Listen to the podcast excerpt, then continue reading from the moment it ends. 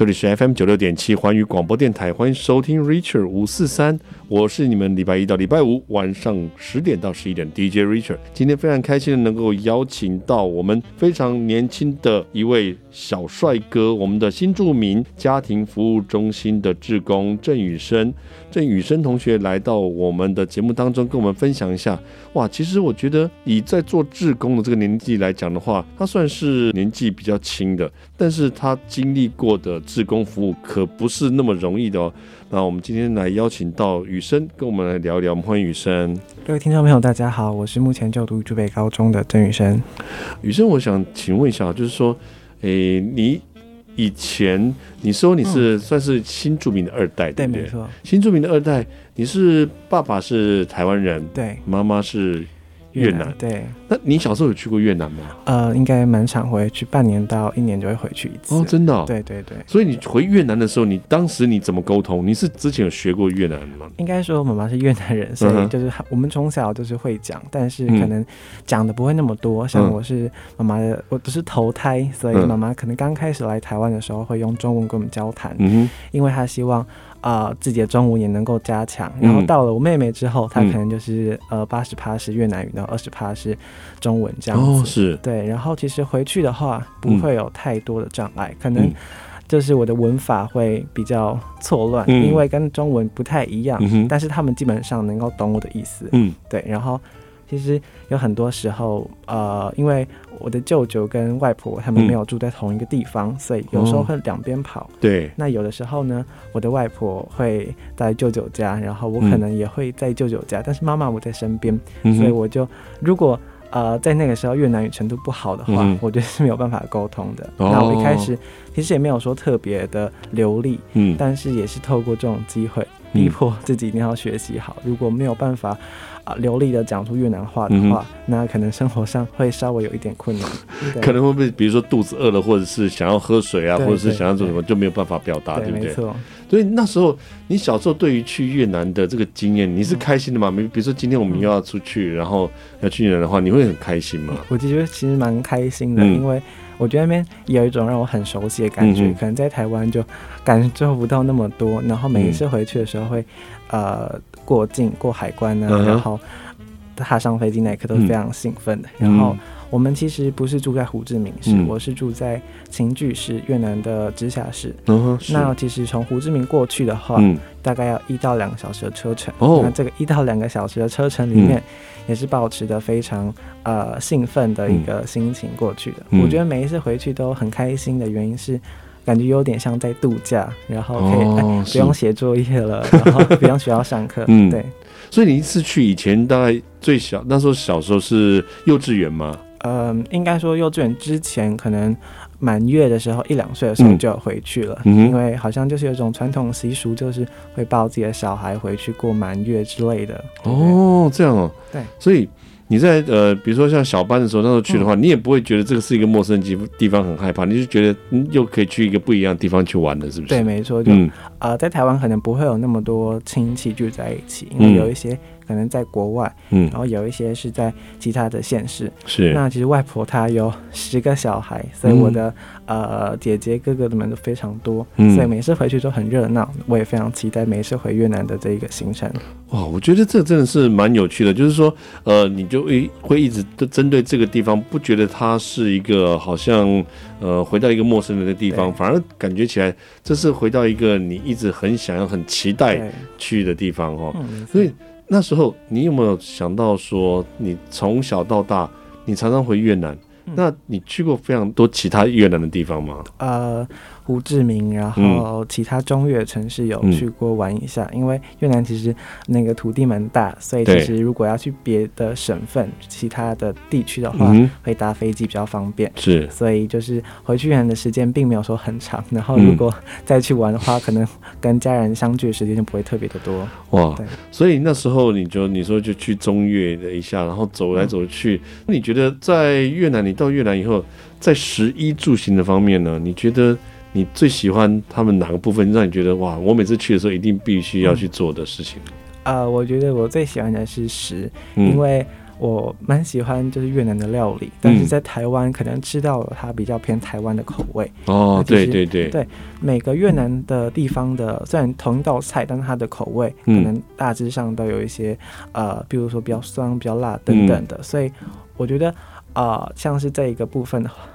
像是在吃的方面的话，嗯、我非常的喜欢，因为就感觉我是很越南胃口的一个、嗯、一个胃这样子。嗯、然后在台湾可能就是很想吃越南的食物，然后在越南就很开心吃到越南的食物这样子。嗯、感觉起来，它这个越南的食物就是你专属于你，你本来就是该吃越南食物的一个动物，对，不对？对。哦，这个所以它整个你回去的时候，不管是饮食啊，嗯、或者是文化啊，或者是语言啊，各方面。对你来讲，其实并不陌生，而且你很期待到那个地方，对不对？对，没错。嗯，我们今天非常开心的邀请到我们的雨生来跟我们分享一下这个在过去小的时候的一个成长经验。嗯、等一下，我们继续来请教他。哇，在这个这样过程当中，成长过程当中，让他学习到了与台湾不一样的文化。那与台湾不一样的文化学习之后，为我们台湾做了哪些有意义的事喽？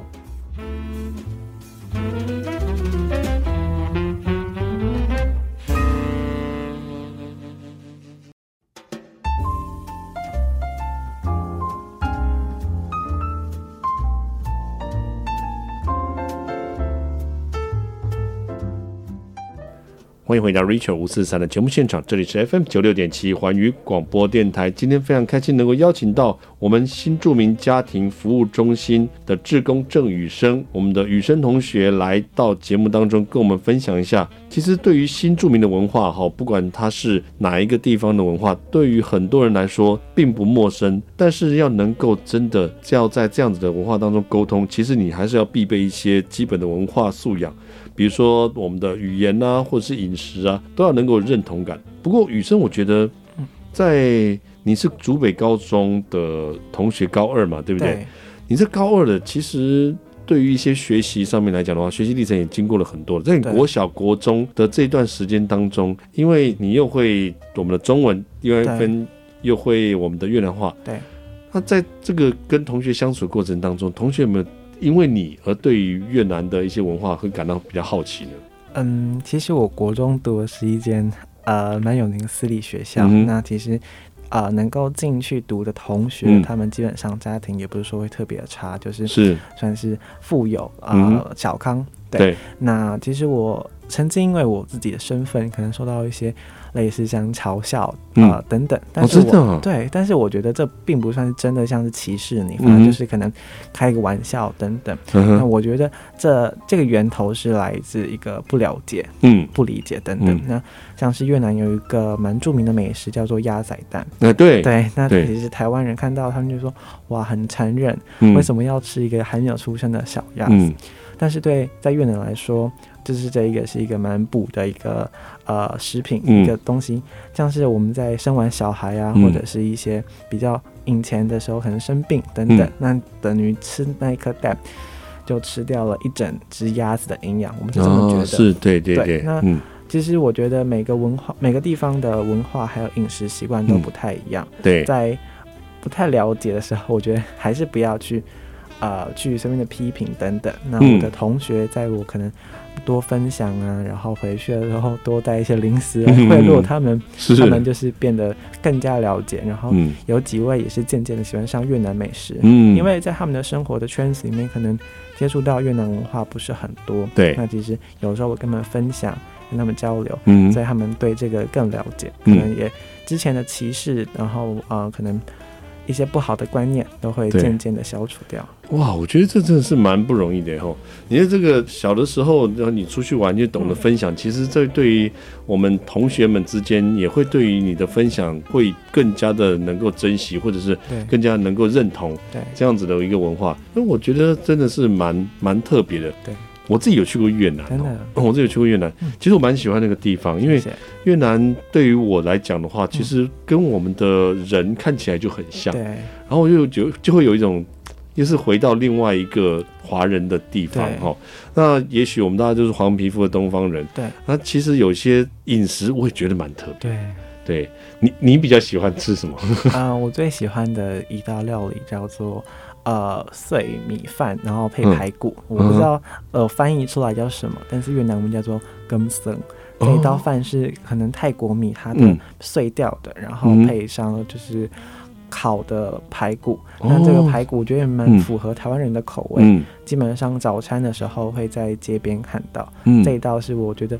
我如果回南，我第一个最想吃的是这个。嗯、那在台湾，其实这一道菜，嗯，卖的的口味，我觉得没有吃到比较正宗的。嗯，应该对台湾的呃消费者来说，嗯、比较少能够买到这样子正宗的越南的排骨饭。所以你大概什么时候喜欢吃这个排排骨饭的？应该是就是小学的时候，对，然后回去的时候会家里煮饭的阿姨会煮给我们吃，嗯、然后就会很喜欢这一道菜，嗯、然后回越南都会特别想吃。是是是，嗯、所以你每次要一要去越南的时候，应该都会讲说，哇，我又可以吃到这个排骨饭了，很期待。哎、欸，我有吃过鸭仔蛋啊、哦，真的吗？对，我去那呃越南的时候，就我有吃了鸭仔蛋。嗯、其实我觉得就是这是每一个地方文化的特色，嗯、就是特有的一个美食啊，哈，呃，不管说。吃到一吃掉一只鸭子，那我们平常也吃鸭肉啊，其实也没有什么特别的一个意义了哈。那、嗯、但是这个我觉得饮食文化其实就是它一个这个文化的代表的轴心之一。那我们能够认同这个文化，或者饮认识这个饮饮食文化，我觉得对对于各方面来讲都是很重要的。对，没错。因为我真的我都去到那边的时候，我也很开心。对。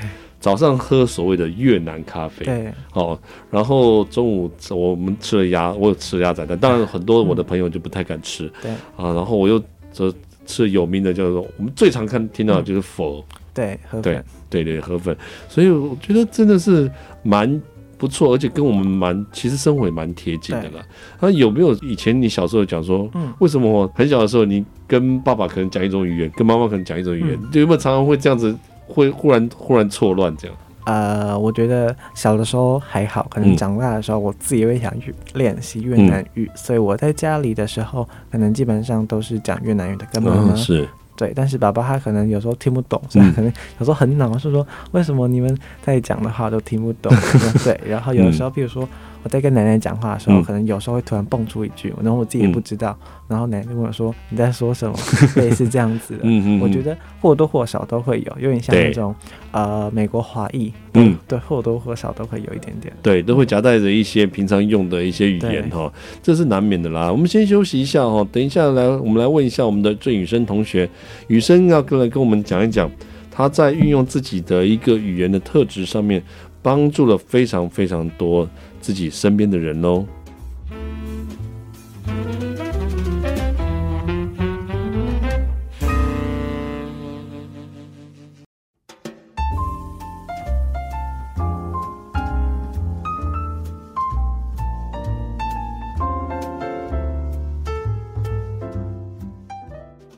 欢迎回到 Richard 五四三的节目现场，这里是 FM 九六点七环宇广播电台。今天非常开心的邀请到我们新竹市竹北高中我们的郑宇生同学，那他同时也是新住民家庭服务中心的志工哈。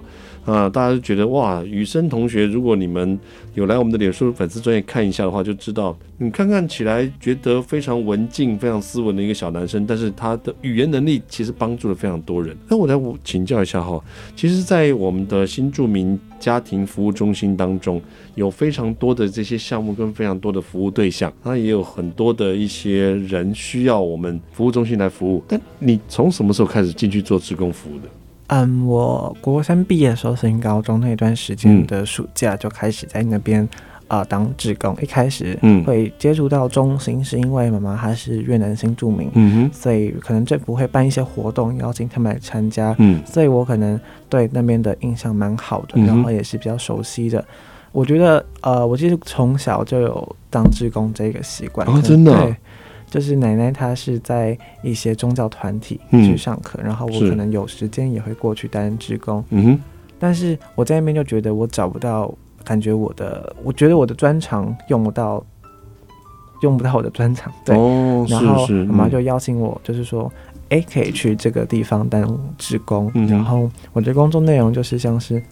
呃，拨打一些出入境的电话，然后输入一些资料啊，嗯，然后打电话，嗯，我觉得打电话是我在担任志工里面收获最多，然后也觉得运用到我的专长最多的地方。嗯、因为其实新竹有很多的越南的新住民，嗯，他们有一些可能是刚过来台湾，或者是过来台湾很久了，嗯、但是有一些刚过来的一些姐姐，他们呃中文能力不是特别好，对，那再加上越南其实不是一个英语系的国家，嗯、所以英文也没有说特别的流流通，对，但是我在啊、呃、用越南语去。啊，打电话去问的时候，嗯、他们可能会觉得很熟悉，然后感觉在异乡收到一份温暖。嗯，对。然后有的时候，譬如说其他志工、社工，他们打电话就是用中文，嗯、但是他们没有办法完全理解，他们可能说：“嗯、哦，是是是，对对对，类似这样子。嗯”但是我觉得，我用越南语去拨打电话，然后去询问他们现在状况的时候，他们都、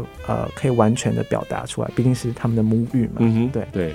我觉得这个真的很重要哈，尤其是我们在一个异乡，我们都通常说他乡遇故知是人生几个非常重要的一个大事之一，而且非常开心的事情。所以，在一个异乡能够遇到一个跟自己讲同样语言的这一件事情来讲的话，其实是非常珍惜，而且觉得心里面会觉得很感动的。那在你的这个从事的过程当中，你说自己从国中然后要升高中的时候就已经开始了，那时候才十五十六岁而已。没错。哇，你真的是很很认真去做志工服务的一个同学，而且我觉得社会上真的需要像你这样子的学生去感染相周遭相关的同学。你在做志工服务的同时啊，以前你在刚开始的时候，那你在做一些帮他们去做一些翻译的工作，或者是帮他们服务的时候，你有没有遇到过比较让你会觉得不知所措的呢？呃，可能是新住民他们的先生打电话来，可能口气比较凶，但是其实际上。这一件事情我也不知道要怎么做，嗯、因为我那时候才刚到中心去当职工，哦、所以我觉得他的比较凶的口气有点吓到我。嗯、但是我觉得这是能够我我能够应付的范围之内，嗯、所以我就很快的把电话转交给其他的社工，然后或其他的职工。嗯、我在担任志工服务的时候遇到的困难，我觉得倒比较少。嗯，对，因为可能是文书啊、电话等等，除了刚刚提到的打电话来询问相关。适宜的一些新著名的先生，嗯、有时候会有一些不知所措，这样子，可能是稍微激动一点。对，然后因为未知，所以产生了一些我们很多的行为上啊，或者很多意识上的一些比较会容易脱序了，因为紧张，因为急嘛，哈。对，对，所以换一个角度来讲，他们更需要你去帮忙。对。因为他们不知道如何沟通。那请问，就是说，当你在参加这个志工服务的时候啊，我们都知道，其实语言是沟通的桥梁。对。那会不会有人会问你说，奇怪，你长得看起来，呃，不像是我们本地人，不像是越南的这个居民，为什么你会讲越南话？有这种问题吗？呃，我觉得比较没有，因为其实越南是一个，我觉得肤色还有我们的宗教跟呃人种应该是差不多的。是是是，对，所以其实。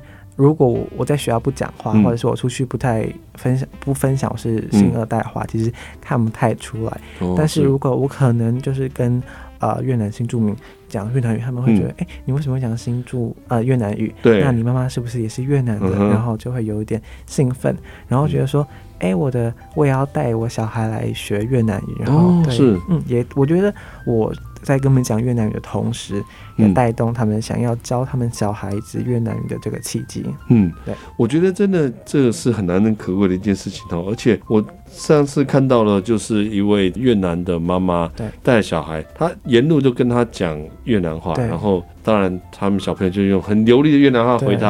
然后这个时候，他爸爸就从旁边停好车子来了，然后就跟跟他讲中文。对，然后我停好车子的人，你们刚才去哪里了？那想必妈妈没有回答，就没有想到，就是这个孩子去回答，很快就回答他。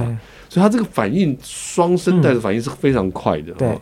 对，你也是其中之一嘛，对不对？呃，应该是对。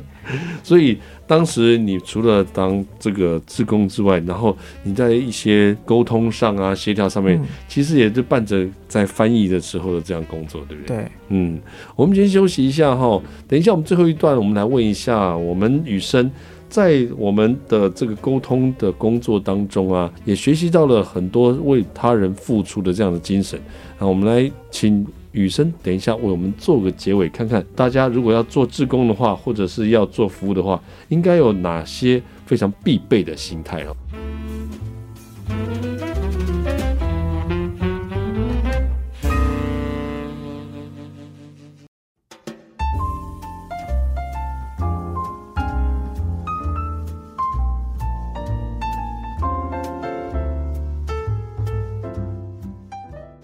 欢迎回到 Richard 五四三的节目现场，这里是 FM 九六点七环宇广播电台。今天我们非常开心，邀请到我们新竹市竹北高中的郑雨生同学。羽生同学，他也是我们新住民家庭服务中心的志工。雨生在这个志工中心好像也做了很久了。对。那在做的这个过程当中，你都是主要最常讲的就是你刚才帮忙，就是说协调沟通的这部分。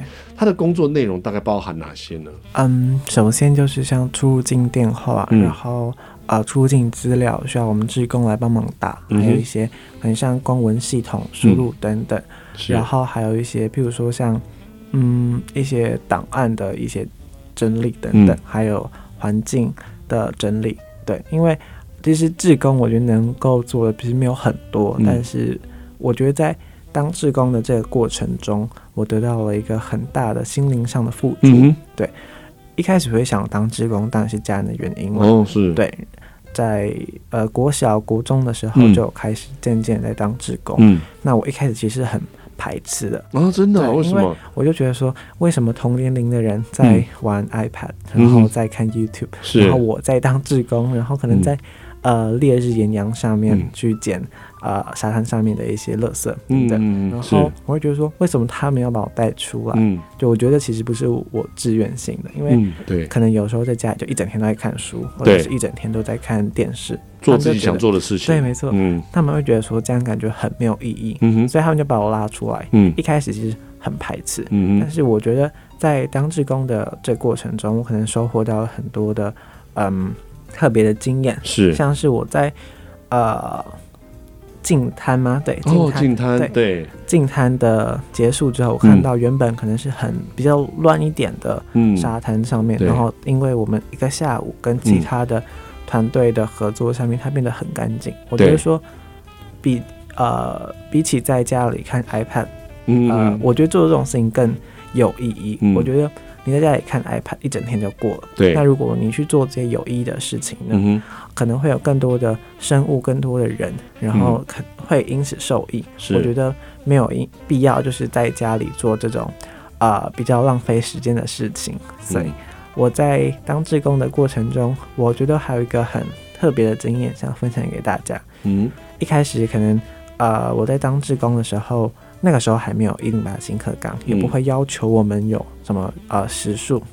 我记得当时是这样子的，嗯、但是好像现在有一些学生他们去当职工是可能是为了那些时数、服务时数。对，对，我觉得，嗯，这也不是说他们想要来的等等。嗯那我觉得说，如果你就已经来了，你可以尝试看看把这件事情做好。对，我觉得我其实有很多事情都不是我喜欢的，像可能我的发文，嗯、然后我的英文，嗯哦、是对，这其实都不是我喜欢的。但是既然我爸爸妈妈安排我了，嗯，那我我就是要把它做好。嗯，我觉得在参加其他活动的时候，是我也是保持这样的心情。嗯，其实当志工，我觉得是不求回报的。嗯。但我在当志工的时候，可能有看到一些哦，我当志工感觉是我要来索取什么东西，嗯、是，是是，我觉得这不是一个很棒的精神。嗯、来当志工应该是啊、呃，我想要去为别人付出，嗯、然后我觉得当志工不是有目的性的，嗯、所以我想分享给可能想参与志工服务或者是对志工服务有兴趣的一些听众朋友们。嗯对，这是我这些特别的经验，谢谢。我觉得这个真的是很重要哈，就是说，尤其是过去啦，过去的大家对于做志工这件事情来讲的话，好像都是望之却步哦。对，就像想说，哎呦，我自己这给钱的这种事情我都不做，我怎么去做志工哦？那但是其实做志工是一个对于自己。能够参与社会一些公益活动的一个肯定，对，没错。那有的时候你会发觉，当你做了志工，做了一个服务以后，其实被你服务的对象，那个很深刻的跟你说声谢谢，对，那真的在心里面是种感动哈。嗯、而且那时候你在新住民家庭服务中心做志工啊，没错。那你在觉得这个这个服务中心的环境里面，你可能以后日后你还想要再、嗯。增加什么样子的一些？你觉得你可以继续往前更进一步的一些服务呢？嗯，我觉得一开始我也想去呃中心去当职工。嗯、第一个是我的优势，嗯，因为我语言上面的优势嘛。然后因为我读的商经科需要我们考一些证照，嗯、像中文检定、英文检定的打字，嗯、对。然后其实有一些像出境资料等等都需要打字来输入，嗯、所以我觉得这样子就因为我自己的优势还有我的专业就在志工服务上面有很多的帮助，嗯、然后可以让我在啊从事志工服的时候那个时间大幅的缩小。嗯，之前可能就是。打一个资料一小时，嗯、但现在可能就是四十五分钟、半、嗯、小时等等。嗯，未来的话，我想要一样继续为新住民或新二代发声，因为这个群体在台湾蛮多的，嗯、或者是嗯不太会有人去特别关注他们。现在是越来越多了，对。但是我觉得我能够用我新二代的身份来为其他新二代的新住民来发声，嗯、然后为他们做更多事情，然后去帮助他们。嗯，我觉得这真的是一个非常大的议题，但是我也觉得我们的郑宇生同学，竹北高中的这位小朋友，对于 Rachel 来讲算小朋友，但是他，嗯，我觉得他的回应，你给我们的回应啊，雨生，我真的要在这边要大大的给你一个赞，因为在同年龄的小朋友当中，或者是在从事志工服务的这个过程当中，我们真的觉得你做的非常的热心，而且非常的积极。尤其是把志工这件事情做得非常好，谢谢。很多社会上的参与，其实就需要像你这样子的精神，然后带给大家去感感化大家。或者是影响大家能够做这么多的志工的服务。所以我在这边也再一次的跟大家，我为你献上非常非常大的一个敬佩之意了哈。谢谢。那今天也非常开心的邀请你到我们的节目当中。跟我们分享了非常多我们的志工跟我们其他不同的文化，以及我们新住民文化在于我们目前社会当中的重要性。对啊，也感谢，也希望你能够继续为我们的志工增加更多的心力。嗯，谢谢。好，我们今天跟大家说声晚安喽，拜拜。拜拜。